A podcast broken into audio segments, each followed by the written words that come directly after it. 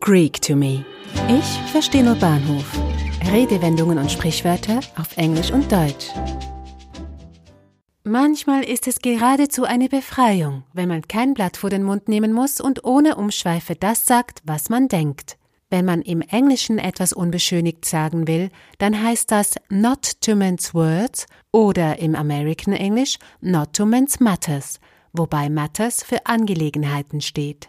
Mince im Englischen kommt von etwas hacken oder zerkleinern und lässt sich vom Essen auf Worte übertragen, die in kleine und angenehm beschönigte Happen zerkleinert werden, um Schwerverdauliches für die Ohren erträglich zu machen. Auf das englische Idiom trifft man schon in der zweiten Hälfte des 16. Jahrhunderts. Mit Minced Words konnte man der Kritik die Wucht von klaren, aber vielleicht verletzenden Worten nehmen. Heutzutage wird der Ausdruck in der verneinenden Form gebraucht not to mince words or matters. She does not mince words, so be prepared for anything.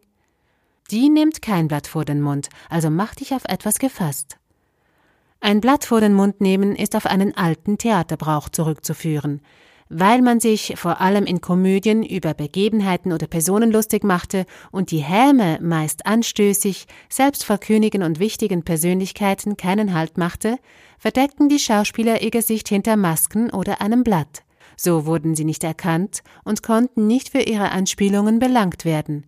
Verzichtete man auf die Maskierung, nahm man demnach kein Blatt vor den Mund. Im Laufe des 16. Jahrhunderts bezog man das Blatt auch auf das Rebenblatt vom Wein.